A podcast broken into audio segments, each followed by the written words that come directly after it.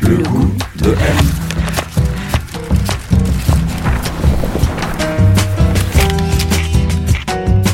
M, le magazine du monde présente Le goût de M, un podcast produit par Géraldine Saratia qui vous entraîne à la découverte du goût d'une personnalité.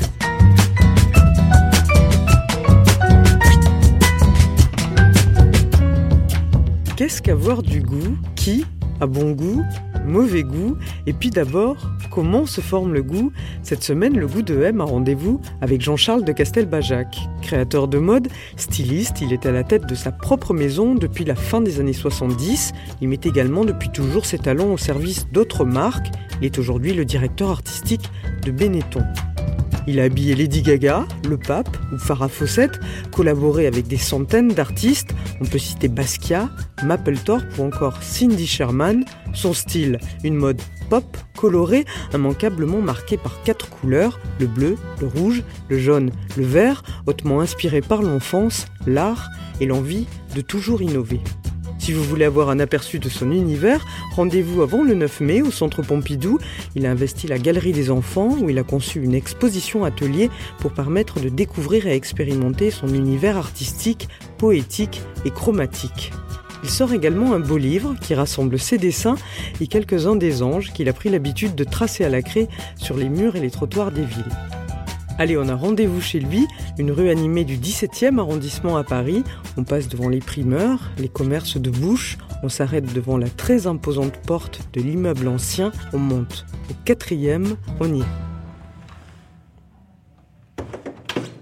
Bonjour. Bonjour, Comment allez-vous? Bien et vous? Ravi de vous revoir et de, vous, de vous voir ici. Alors Jean-Charles, Oui, on est chez vous? Oui, vous êtes chez moi. Est-ce que c'est un espace qui vous ressemble ici? Totalement. C'est un espace habité de lumière. Euh, La lumière a une capacité à, à le pénétrer.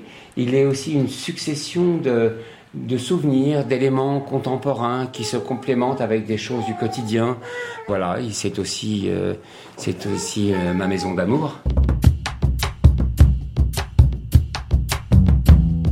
S'est assis autour de sa grande table de travail dans cette pièce claire, haute de plafond, partout des dessins, des stylos, des travaux en cours. Et là, je lui ai demandé quel était le goût de son enfance, celui dans lequel il avait grandi. Le goût de mon enfance, euh, c'est réellement une année miraculeuse en fait. C'est une année miraculeuse. euh, toute mon enfance s'est cristallisée. C'est l'âge de mes 6 ans à Nice avec ma grand-mère. Avant ça, je suis né à Casablanca. J'ai le souvenir de, de l'odeur de casa que j'ai retrouvé quelques 20 ans plus tard quand euh, les portes de l'avion se sont ouvertes. J'ai souvenir euh, du goût de l'arissa dans le lait euh, parce que c'était supposé être euh, très bon pour les microbes. Un jour, mon père avait l'intention de, de rester au Maroc. Ma mère avait envie de partir. Et je suis parti en avion à Nice, chez ma grand-mère. Et là, je suis resté avec ma grand-mère blanche pendant un an. On habitait juste derrière le Negresco, dans une petite rue qui s'appelait la rue du commandant Beretta, qui est une petite rue assez sombre, mais il y avait de la lumière parce qu'il y avait un grand balcon d'angle. Il y avait une petite chienne qui s'appelait Scarlett, qui était une espèce de fox, euh, euh, très étonnant. Ma grand-mère m'emmenait toujours sur cette promenade des Anglais. Et j'ai des souvenirs très forts. J'ai des souvenirs de Mimosa. Euh, j'ai les souvenirs de la dame qui me gardait, qui ouvrait toujours une espèce de papier d'alu dans lequel il y avait une tomate et un œuf dur et un tout petit récipient pour mettre du sel. J'ai un souvenir de moi ramassant euh, des pignons, cassant les pignons pour euh, les donner à ma grand-mère, des, des choses qui correspondent à ce, ce que sont vraiment des souvenirs d'enfance hein, Et qui sont heureux pour vous, et en qui fait. sont très très heureux. Vous le disiez, euh, avant vous êtes, vous êtes né à Casablanca, vous, vous aviez passé vos premières années de votre vie. Votre père était, était pianiste là-bas, c'est ça, pour le Mon père du Maroc était devenu pianiste. Ouais, il était industriel au départ, Mon ouais. père était euh, ingénieur textile. En fait, ma grand-mère euh, avait des usines de tissage de, de coton à Bolbec. Et puis, euh, les choses se sont pas vraiment bien passées avec la crise euh, du textile. Et mon père, donc, est parti au Maroc et continuait un peu son travail d'ingénieur textile et puis donnait, était passionné de piano et donnait euh, euh, quelques cours, quelques concerts. euh, mais c'était plutôt comme si il transportait une forme de mélancolie. Il y a toujours eu chez mon père cette espèce de, de, voile d'une forme de mélancolie, peut-être de tristesse même. Alors que chez ma mère, il y avait du solaire. Hein. Chez ma mère, il y a toujours eu du solaire. Il y a toujours eu l'idée qu'il n'y avait rien de lié à la fatalité. Alors l'antagonisme devenait par moments euh, complémentaire. Et il y avait un ciment qui était l'amour entre eux. Mais à un certain moment, cette chose euh, euh, n'a plus fonctionné puisque mon père voulait rester au Maroc et ma mère voulait partir en France. Votre mère, elle était dessinatrice? Ma mère avait fait, je l'ai su très très tardivement d'ailleurs, avait fait l'école du Louvre. Elle dessinait divinement. Elle faisait des dessins pour une maison de mode à Casablanca. Elle dessinait des robes très solaires, très très colorées. Voilà. Et donc vous le disiez, donc à 6 ans, vous partiez vivre une année avec votre grand-mère oui, à Nice. Une année. Euh, vraiment où je, où je cristallise euh, toutes les émotions de l'enfance, même les peurs, hein, parce qu'il y avait un très long couloir dans ce grand appartement que j'avais peur à franchir. Euh, c'est d'ailleurs là que ma grand-mère m'a dit un jour que, euh, que les anges gardiens existaient, hein, que j'étais pas seul, donc je pouvais aller jusqu'au bout du couloir. Malgré l'ange gardien, j'avais toujours un peu des appréhensions. Six ans, c'est aussi l'âge où vous partez en pension? Six ans, je commence à entrevoir la pension parce que euh, euh, ma grand-mère me dit, euh, elle était fatiguée du cœur, elle me dit ça serait bien que tu ailles dans un collège. Alors il y avait un collège à Jean-Lépin de Sœurs, et là je passe mon premier été en pension. Je m'adapte plutôt bien d'ailleurs, hein, parce que j'aimais bien les jeux de billes. je commençais à tailler des petites barques dans, dans des écorces d'eucalyptus. Je dis ça parce que j'ai essayé de faire un, inventaire d'où s'est déclenché mon imaginaire. Et je voyais, je ne voyais jamais les choses telles qu'elles étaient dans la réalité. Oui, il a été, hein. il s'est déclenché très tôt. Très tôt et très fortement, très, fait. Hein, très fortement. Ouais, hein. Et donc, je reste cet été euh, à Jean-les-Pins. Euh, et puis, la rentrée de mes 7 ans, mes parents m'emmènent en Normandie, à Ménière-en-Bray, et je rentre euh, et je rentre là dans un collège, qui est le collège de Ménière-en-Bray, qui a toutes les règles d'un collège militaire où mon père a été, où mon grand-père a été. Et puis soudain, voilà, mes parents me, me laissent. Quels souvenirs vous en gardez? J'imagine qu'il y a beaucoup de solitude aussi. Euh... J'en garde, euh, j'en garde un, un souvenir d'une grande solitude. Euh, j'ai trouvé dans ma solitude, j'ai trouvé dans, dans mon isolement, parce qu'il y avait aussi une forme d'isolement, la naissance de mon imaginaire. Ouais, ce que vous avez mis en place pour survivre. C'est ça, sens, ce que euh, j'ai mis en place, exactement. Et tout n'était pas simple parce que euh, euh, les choses se résument en pension à des éléments qui paraissent euh, extrêmement anodins pour d'autres circonstances de la vie. Donc j'avais constitué une espèce d'inventaire de rendez-vous. Il y en avait un qui était avec les couleurs, les seules couleurs qui étaient dans la pension, qui étaient les, vitraux. Hein, J'y fais référence souvent parce qu'il y avait lumière et couleur. Et ensuite, j'ai découvert fragmentation parce que il y avait ces, ces traits noirs qui étaient le plomb qui liaient les couleurs. Il y avait dans le réfectoire, euh, il y avait une série de vieux blasons qui sont restés une chose de référence dans l'inconscient parce que c'était encore de la couleur. Et puis il y avait euh, tout ce que j'aimais bien euh, dessiner. J'étais gaucher. J'étais un gaucher un peu contrarié, donc je dessinais d'une manière malhabile, mais dans ma tête, c'était très clair. Je dessinais des combats, je dessinais des choses avec des, des secrets. Euh, enfin, voilà. Ouais, le dessin, vous le dites, c'est votre refuge. Oui. La, couleur, vous en parliez dans les vitraux. Cette couverture dont vous avez parlé, votre mère vous avez envoyé une couverture de couleur. Oui, oui, hein, oui. Euh, oui. donc ça, c'était assez rare mère, aussi. Ma mère, qui était revenue en France, elle m'envoyait sa vision des éléments qui m'étaient indispensables à la pension. Quand je demandais une boîte, ben, elle m'envoyait pas une boîte en bois comme tous mes copains. Elle m'envoyait une boîte de comptabilité en plastique bleu. C'était le début du plastique. Donc j'avais cette boîte bleue au milieu d'un mur de bois. Elle m'envoyait une couverture rouge colorée euh, qui était dans un dortoir où toutes les couvertures étaient marron. Donc, donc j'ai très tôt dû défendre, mais sans même m'en rendre compte, et affirmer cette différence. Parce qu'en fait, si lorsqu'on est, lorsqu'on est différent, lorsqu'on n'est pas dans la norme, où, je m'étais inventé euh, le fait de dire que c'était comme ça que ça devait être, et que eux, voilà, et très vite, euh, ça a forgé mon caractère, en fait. Je me suis battu pour ma boîte bleue je crois que c'est vers 11 ou 12 ans, votre père vous emmène en Angleterre pour, une, chasse. Ah oui, ah oui, bah oui, bah, bah, de temps en temps, je voyais surgir mon père. Hein. Donc euh, j'ai deux souvenirs très marquants.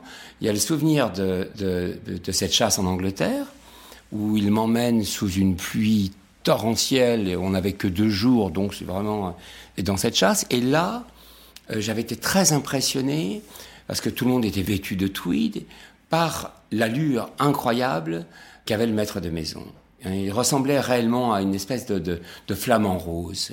Il avait cette, élégance anglaise à la Gainsborough et, l'extrémité de ses doigts était couvert par des gants mappa roses hein, qui tenaient deux fusils Purday. Totalement interpellé, j'avais regardé mon père et mon père m'avait dit ça c'est des Anglais. Jean-Charles. Et j'avais dit, je veux être anglais. Oui, c'est-à-dire quelque chose dans l'esthétique là qui s'est imprimé. Il y, a, quelque chose de très fort dans l'esthétique. Ça vous a plu tout de suite cette espèce de beau bizarre, cette oui, espèce de cette idée d'accident. Vous voyez, je, voyais par exemple dans l'émotion, j'y repensais plus tard. Euh, je repense aux vestes de mon père. Hein. Je repense à ses gants. Alors il avait, il avait des gants euh, très fatigués et il avait des pièces au bout des doigts, hein, des petites pièces. Euh, euh, donc ses gants étaient rapiés au bout des doigts.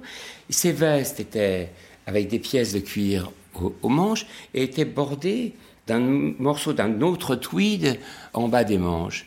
Et je trouvais tout ça euh, très émouvant. Je trouvais tout ça. il y avait quelque chose d'extrêmement attachant. La trace. Un jour, mon père m'annonce qu'il allait venir euh, me voir euh, en voiture euh, à Ménière-en-Bray. Là, je lui ai dit, écoutez, ne venez pas, parce que j'ai dit que vous aviez une Jaguar type, vous savez, j'avais avoir 10 ans. Et puis, je n'ai plus eu de réponse de mon père. J'étais très inquiet lorsque ce samedi est arrivé. Et là, je revois dans la course, je réentends ce grand bruit d'une voiture de course. Et mes amis me disent, Jean-Charles, tu n'auras à raconter des histoires, elle est pas rouge, elle est verte.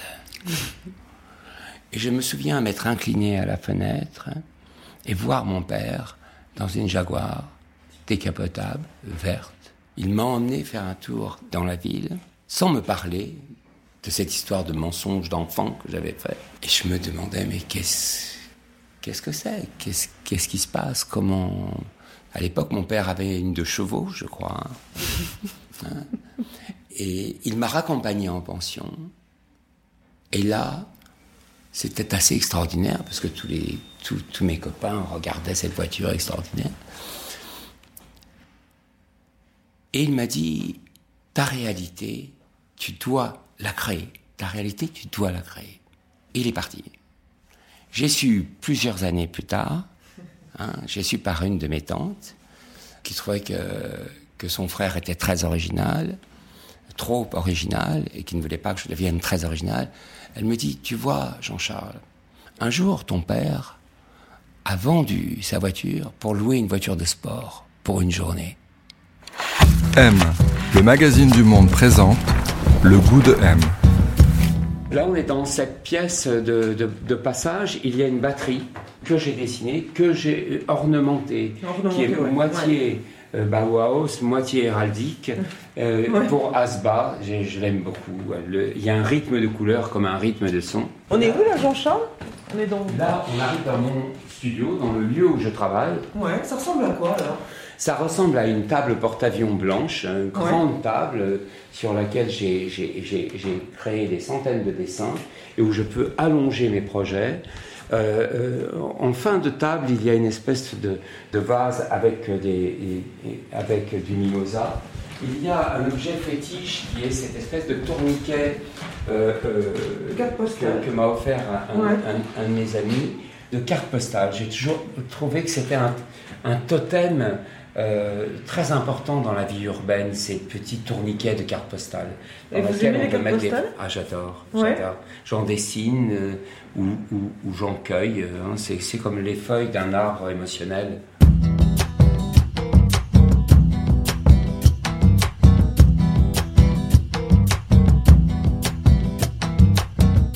17 ans, vous allez finalement quand même sortir de pension Hein et vous allez rejoindre justement votre mère à Limoges. Vous laissez pousser les cheveux. euh, C'est ça. Vous adorez les Yardbirds, Oui. les Stones. On est quoi, 1966, 67 J'adore, j'adore euh, euh, toute cette émergence euh, dans laquelle je me retrouve totalement. J'adore Ronnie Bird, qui était un chanteur assez alternatif. J'adore Antoine. Il y a un premier album extraordinaire qui, dans lequel je m'identifie euh, totalement, qui s'appelle Je reprends la route demain. Et puis il y a tous ces groupes euh, comme les Yardbirds, les Pretty Things, euh, que je trouve tout à fait euh, bouleversants. Je me dis mais mais je suis là, là je suis sorti de je suis sorti de pension et, et j'ai envie d'y aller, j'ai envie de De liberté. de liberté, Ouais. j'ai envie de conquête. Alors, bah, vous traînez pas mal aux Beaux-Arts et puis vous commencez à travailler avec votre mère, en fait, Oui. qui vous demande de, de, de dessiner, de, de créer pour elle un petit peu. Vous faites votre, ce que vous appelez votre premier vêtement manifeste. Elle voyait que j'avais un goût. euh, euh, J'étais un, un peu un flâneur. euh, je m'habillais différemment. J'aimais bien les pantalons blancs. Les, les, je les aime toujours d'ailleurs. Euh, Ouais. euh, euh, euh, J'aimais bien qu'ils soient un peu courts. J'aimais bien des mini pulls, les choses un peu petites. Donc elle me dit Est-ce que tu veux dessiner une collection? Et je prends ça un peu à la, à la légère en fait, parce que j'ai jamais fait ça de ma vie. J'ai, je dessinais bien pour exprimer en fait. J'arrivais vraiment à exprimer euh, ce que j'avais en tête euh, par mes dessins. Et au coin de la rue des Tanneries, à côté de l'usine, il y avait un magasin qui s'appelait le Bazar à, à 1 franc. Et là, je suis parti faire mon shopping de choses. Ils vendaient des vieilles couvertures, ils vendaient des vieilles serpillières, ils vendaient des choses euh, pour lesquelles j'avais une forme d'attachement, en fait. Toutes ces choses chargées d'histoire et d'humilité. Il y avait, il y avait une forme. J'ai toujours eu beaucoup de, de tendresse pour les matériaux pauvres, rugueux. Je pense que c'est la pension, c'est ma vie, c'est mon parcours. Elle avait un grand sens de la coupe. Donc euh, je lui ai dit, euh, voilà, j'aimerais faire des vêtements dans, dans ces matières pauvres. Et euh, c'est des matières très compliquées parce que c'est des matières qui, sont, qui ne sont pas tissées, en fait. C'est vraiment euh, la fin. C'est la fin de, de la chaîne du textile, puisque c'est les déchets qui sont tissés avec un fil pour euh, faire une espèce de magma qui pourrait être euh, un feutre un petit peu plus structuré. Donc euh, ma mère a, a commencé à créer tout un principe de renfort de toile pour que ces vêtements aient une tenue, pour que ces vêtements existent réellement. Elle mettait un peu de soie à l'intérieur pour que ça soit plus doux. Et on a présenté euh, très vite ces objets non identifiés, ces vêtements non identifiés à Paris. Bah, ça a éveillé beaucoup, beaucoup, beaucoup Ouais, d'intérêt. C'était déjà de l'upcycling. Enfin, aujourd'hui, on appelle ça comme ça. C'est ça. Du coup, bon, vous, vous le dites, ça a attiré très vite beaucoup de curiosité. Vous avez remporté du succès. Vous avez eu beaucoup de couvertures dans la presse, à l'international aussi, aux Euh, États-Unis. Euh, C'est ça. assez rapide, hein, quand même, au début des un- années c'est 70. Ça. Alors, euh, ça a attiré vers moi, quand on a présenté sur ce stand, ça a attiré euh, un couple de, de femmes remarquables, qui étaient Maïmé Arnaudin et Denise Fayol, qui sont arrivées, et qui, qui, qui, Qui a travaillé sur- pour Prise Unique, d'ailleurs, oui, ah enfin, oui, Denis oui, Fayol, légend- voilà. légendaire, Ouais. qui ont fait une agence qui s'appelait Mafia, Voilà, voilà. euh, voilà, qui rentrent sur ce stand et elles disent, écoutez, euh, il y a une règle. Si vous voulez réussir, il y a une règle, c'est le concept. Hein, conceptualiser. Toute intuition sans concept n'aboutit pas, disait Kant. et, et tout concept sans intuition est vide. Elles me disent, voilà, une collection c'est ça. Il y a le père. Le père c'est le manteau, la mère, c'est le tailleur. La fille, c'est la robe. Le fils, c'est le tailleur pantalon. Et ainsi, vous avez un thème, vous avez une famille. Voilà. Vous devez constituer des familles, Castelbajac. Et j'ai eu une deuxième visite qui était un, un, monsieur charmant qui avait l'air d'un vieux chaman qui s'appelait Ziga Pianco, qui était le patron d'une maison qui s'appelait euh, Pierre d'Albi et qui me dit euh, Toi, mon petit gars, tu vas venir me voir.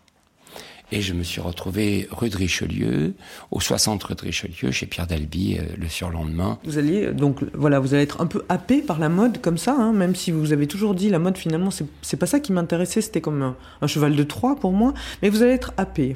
Et, en même temps, pendant ces années 70, vous allez faire des rencontres qui vont être très importantes. Je pense par exemple évidemment à Londres quand vous êtes rentré euh, dans Sex, la boutique de Vivian Westwood et Malcolm McLaren, qui vont devenir des amis très proches. Esthétiquement, ça a été un choc, ça? Oui, c'était un choc. C'était un choc surtout parce que tout convergeait en fait. Tout était un peu en pente, un peu de briques et de broc. Il y avait une horloge qui tournait à l'envers. Il y avait des t-shirts faits avec des os de poulet parce que ils allaient chez le premier Kentucky Fried Chicken en face, ils faisaient sécher et, ils écrivaient sexe avec. Et puis il y avait euh, un univers en fait. Il y avait, il y avait cette chose que j'avais pas encore euh, nommée, hein, mais que je constituais moi-même, puisque tout ce que j'aimais, en fait, c'était des choses détournées. C'était euh, c'était des choses hybrides en fait. Il y avait un côté Frankenstein. Donc Malcolm et Viviane, définitivement, ça a été une rencontre très importante, puisqu'ensuite Malcolm est venu à Paris avec les New York Dolls, avec David Johansen. Il y avait une sorte de, d'antagonisme émotionnel entre nous. On n'aimait pas forcément les mêmes choses, mais on avait, on était des aimants. Ouais, hein. Il y avait ce côté aimant, on s'attirait. Le punk, c'est un mouvement qui a été important pour vous. C'est votre goût, pas du tout. Euh?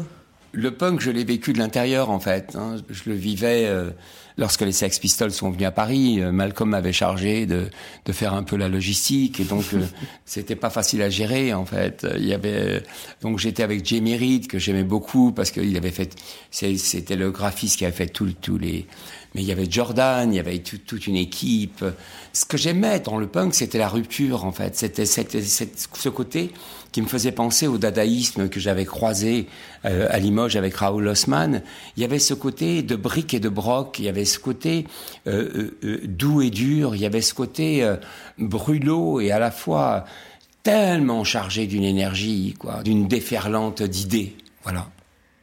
Alors en 78, vous montez votre propre maison. Oui avec une approche qui est toujours la vôtre aujourd'hui, qui était assez étonnante à l'époque, assez inclassable, hein, je crois. Vous, êtes, vous avez été inclassable pendant pas mal d'années. Une approche un peu curatoriale, transversale. Parce que vous, tout de suite, votre, votre mode, elle va être très liés et, et, se, et se, nourrir d'art, de musique. Vous allez de collaboration. De collaboration. Voilà, c'est quelque chose qui est évident aujourd'hui que toutes les marques de mode ah pratiquent, ah euh, et pas que les marques de mode d'ailleurs. Dès le départ, vous avez fait euh, venir des artistes, faire, fait, faire des, vos invitations étaient faites par les artistes. Bien sûr. C'est une époque où on était à peine à la naissance euh, des créateurs.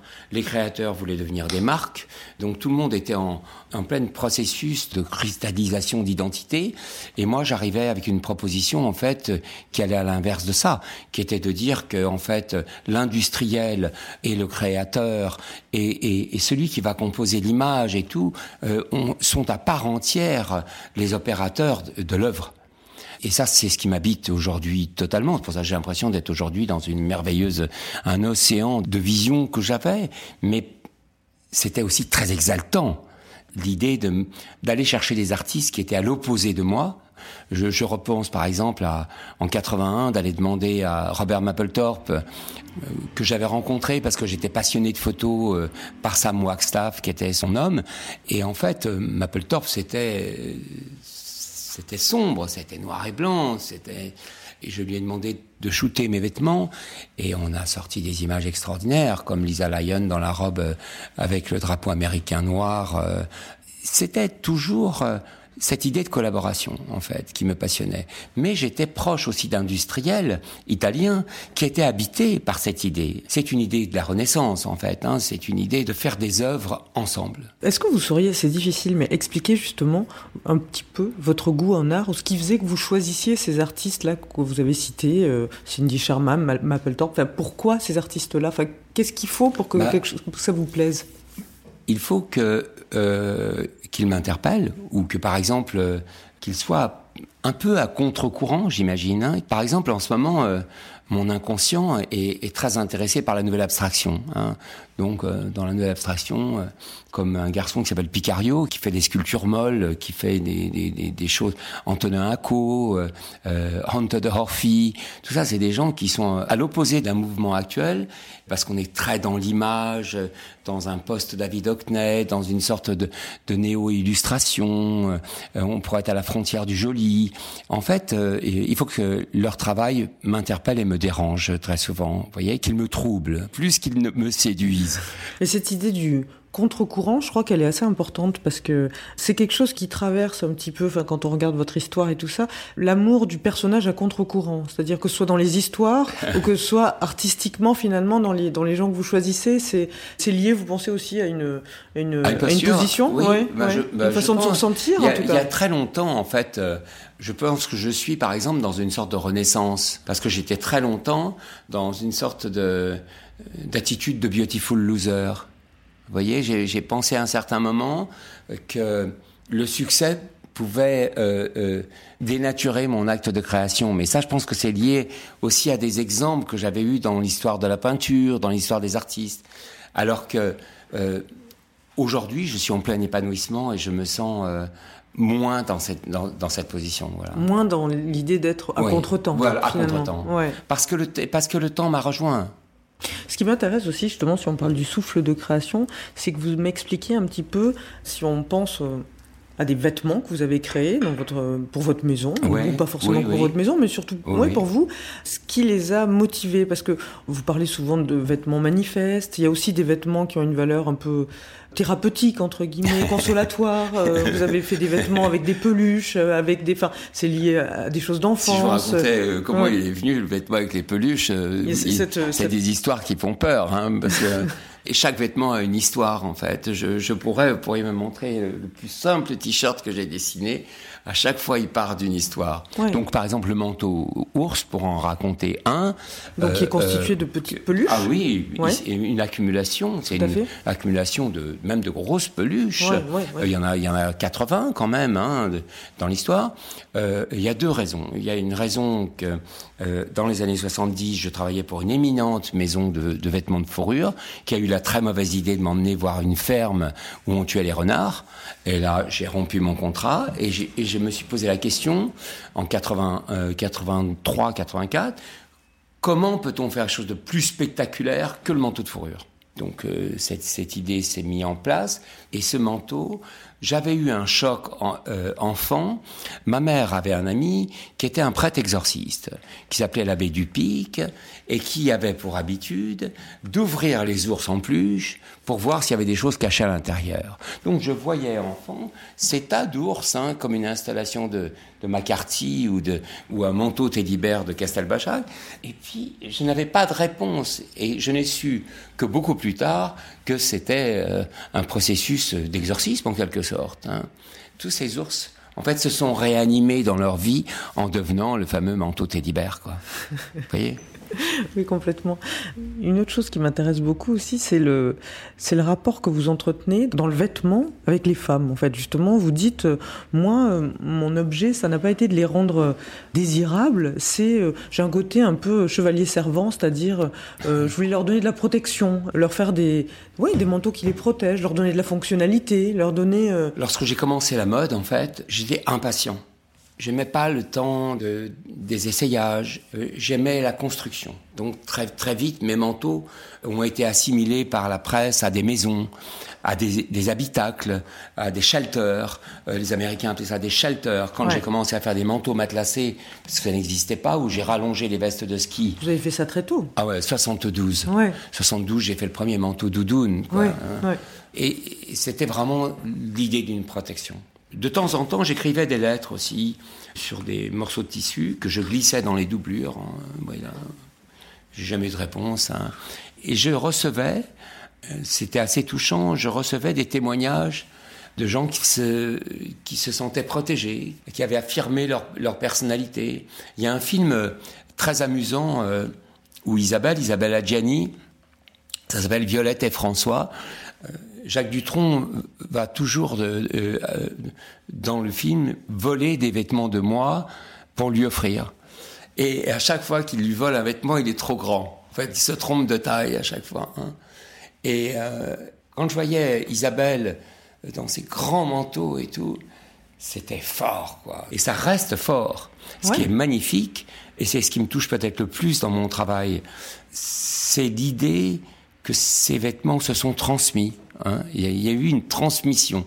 Je les vois passer sur Vinted. euh, Il y a trois générations, en fait. C'est c'est quand même extrêmement touchant. J'ai vu euh, très souvent des vêtements euh, qui avaient été portés par trois générations. Vous, au cours de votre vie, est-ce que vous diriez que vos goûts, ils ont beaucoup évolué Ou est-ce que vous aimez toujours la même chose et vous avez l'impression que votre goût, il a changé ou que c'est vraiment des choses qui partent depuis le, le départ et qui se... Il y a une base. Il y a une base euh, très forte. hein. Il y a une base qui est liée à l'histoire. Euh, euh, là, en ce moment, je suis en train de travailler avec une très vieille maison de porcelaine.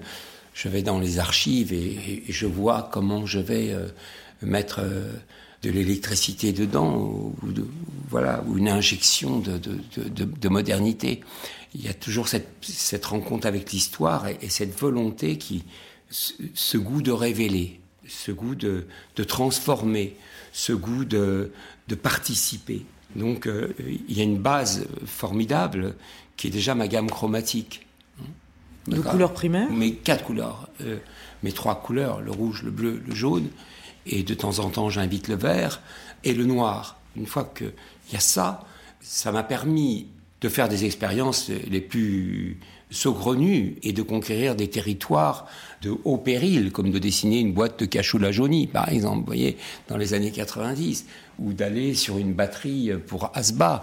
Mais à chaque fois, il y a ce ciment. D'ailleurs, c'est Jean-Paul II qui m'avait dit ça. Vous avez utilisé la couleur comme ciment de la foi. Oui, parce que vous avez, en 97, vous avez euh, habillé euh, le Vatican là, pour Oui, les, les- les- les euh, journées... Voilà, j'ai travaillé pour le Vatican. J'ai été le seul créateur à, à- à pouvoir travailler pour le Vatican parce qu'en général, c'est des fournisseurs.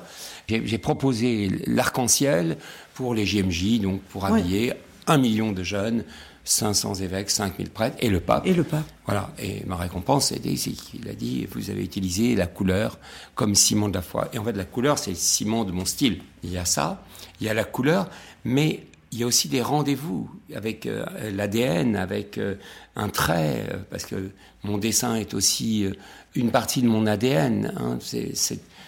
J'ai un trait particulier. Vous dessinez à la craie d'ailleurs À la craie, oui, Ça, c'est quelque chose craie, que vous oui. tenez aussi de Kissaring, qui vous avait Oui, dit tout à fait. Libère-toi, Tout vas-y. à fait, tout à fait. J'ai beaucoup appris de mes pères. hein. Je pense que ma grande liberté d'aujourd'hui, c'est l'héritage d'une succession de leçons que j'ai prises au travers de ma vie.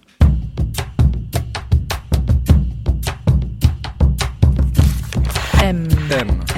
M. M. M. M. Le goût de M. On est où, Jean-Charles là? Bah, Là, on est dans, dans le salon. On est dans le salon qui est en fait une grande pièce ouverte. Euh, J'aime ce lieu parce qu'il est très, très lumineux, il est haut sous plafond. Ça, c'est essentiel, ça a toujours été essentiel dans ma vie.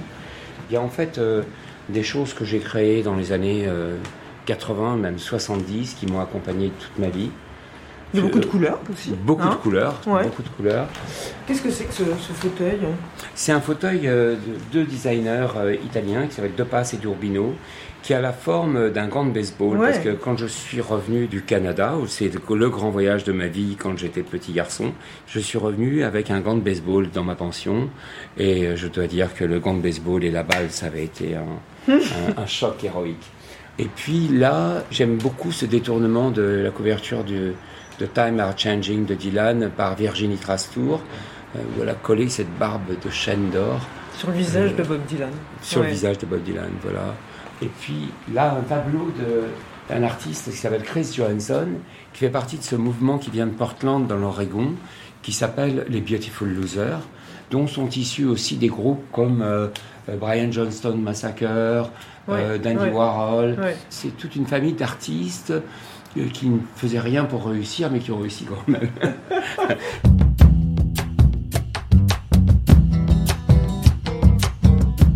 On est chez vous, là, Jean-Charles? Quelle relation vous avez, euh, vous entretenez avec les objets? Là, je vois plein de stylos, de Posca. de- C'est important pour vous, les objets euh, qui vous Ça a entourent? toujours été très important. Mais je suis un peu en train de lâcher prise. hein. Mais j'ai toujours aimé cette idée de, de curiosité. C'est un côté un peu Amélie Poulain, mais. mais Qu'est-ce que c'est une bah, boîte? C'est une boîte que j'avais enterrée dans le jardin de mes parents. Et voilà. Qui était à boîte avec mes, mes premiers soldats. hein, que, Ouais. que, que j'ai que j'ai déterré il y a, il y a une vingtaine d'années, que j'ai toujours gardé. Un jour, il faudra que je la, que je la réenterre ou qu'elle soit découverte comme une relique. J'ai eu tendance à garder beaucoup de choses. Ouais, ça a été important pour vous. Collectionner aussi, Voilà. hein, collectionner. Ouais. Il y a cette idée aussi, dans l'idée de collectionner, de pionnier. Par exemple, j'ai collectionné la photographie très tôt. Je trouvais incroyable que, que la photographie n'ait pas sa place euh, Hmm. vraiment au, au Panthéon. Mais Et vous dites, je suis en train de lâcher prise, c'est-à-dire les objets, c'est moins important pour moi aujourd'hui? Oui. Ah oui. Ouais. Ouais. Ah oui, oui. Ah, je suis résolument. C'est une bonne nouvelle? Mais c'est une très bonne nouvelle. Et les vêtements, vous qui créez des vêtements, pour vous-même, c'est important? Ça a été important euh, à certaines périodes de ma vie où j'avais un tailleur, où j'aimais le rituel. Ouais. Il y avait des choses très troublantes. euh, Par exemple, ce, ce, ce tailleur, euh, euh, comme je choisissais des tweeds très épais, euh, j'ai dé- j'ai découvert plus tard qu'il faisait porter ses vestes en tweed par des bergers en Irlande pour casser le tweed et que le tweed vieillisse, vous voyez. Donc, j'étais très intéressé par toute cette particularité, en fait, qui était plus liée à l'histoire qu'aux vêtements. Hein. Et puis, euh, j'ai euh, j'ai lâché prise. euh, Là aussi, là-dessus aussi. oui, Ouais. oui, oui, oui. J'ai- l'essentiel. J'ai des jeans blancs, j'ai des sneakers. Ça, ça a été un grand pas aussi, c'est le cas de le dire. Quelque chose dans lequel vous êtes à Oui, l'aise. et- c'est ça, Ouais, c'est ça. ouais. Quel type de goût vous plaise à vous? Qu'est-ce que vous aimez Qu'est-ce que vous n'aimez pas? J'aime en fait tout ce qui a un goût du sud. J'aime tout ce qui, ce qui a ce parfum de Nice, euh, cette chose un peu marine, euh, qui a ce goût des galets en fait. hein. Ces galets salés sur lesquels euh, il y a le sel qui est déposé. J'aime, euh, j'aime les matins euh, et les nuits dans le sud-ouest aussi, hein, dans, le- pays de mon père. J'adore ces ciels étoilés. euh. J'aime flâner, beaucoup flâner. C'est fondamental pour moi. J'aime dessiner à la craie quand je flâne. C'est un acte tout à fait euh, qui est devenu comme un acte totalement naturel. Avant, j'aimais beaucoup euh, euh, chasser les fantômes. J'emmenais Bizot dormir sur des champs de bataille, euh, à Azincourt, des choses comme ça et tout. Le temps fait que je suis vers la lumière. voilà. Est-ce que vous êtes déjà tombé amoureux de quelqu'un dont vous n'aimiez pas le goût? Pour moi, le goût n'appelle pas de sentence. Et ça, c'est une règle d'or. hein. J'ai toujours trouvé assez embarrassant cette sentence sur le bon goût, le mauvais goût. euh. Moi, j'ai le goût du risque, en fait. J'ai parfois trouvé, euh, j'ai parfois aimé certains nains de jardin, vous voyez. Là, il y a quelques jours, j'ai été en relâcher un, j'en avais un, parce qu'il avait des couleurs primaires. Euh, donc, je, je- je comprends pourquoi je l'aimais. Je l'ai relâché au parc Monceau, et j'ai vu qu'ils l'ont pas laissé, d'ailleurs. Euh, donc, dans le souvenir que nous avons évoqué de l'être que le plus élégant que j'ai rencontré dans ma vie, qui était ce lord euh, à la chasse, il avait effectivement ce très beau costume de tweed et des gants mappa. Et cet accident euh, faisait faisait la merveille en fait. J'ai le goût des accidents. J'ai le goût des accidents esthétiques, des, des accidents euh, qui vont interpeller, m'interpeller, éveiller mon imaginaire. J'ai le goût de la poésie aussi. Hein. Vous voyez, il y, a, toute une génération de jeunes créateurs. Par exemple, aujourd'hui, je vois un, un- un jeune couple qui s'appelle les Bo- Botters, qui fait Nina Ricci et, et qui fait des pendentifs euh, avec des choses pour pêcher euh, dans la mer du Japon. Quand je vois Villemorin euh, évoquer la danse macabre, ou quand je vois Kid Super à New York euh, parler de la rue avec poésie, j'aime quand même, au-delà de tout, le goût du risque.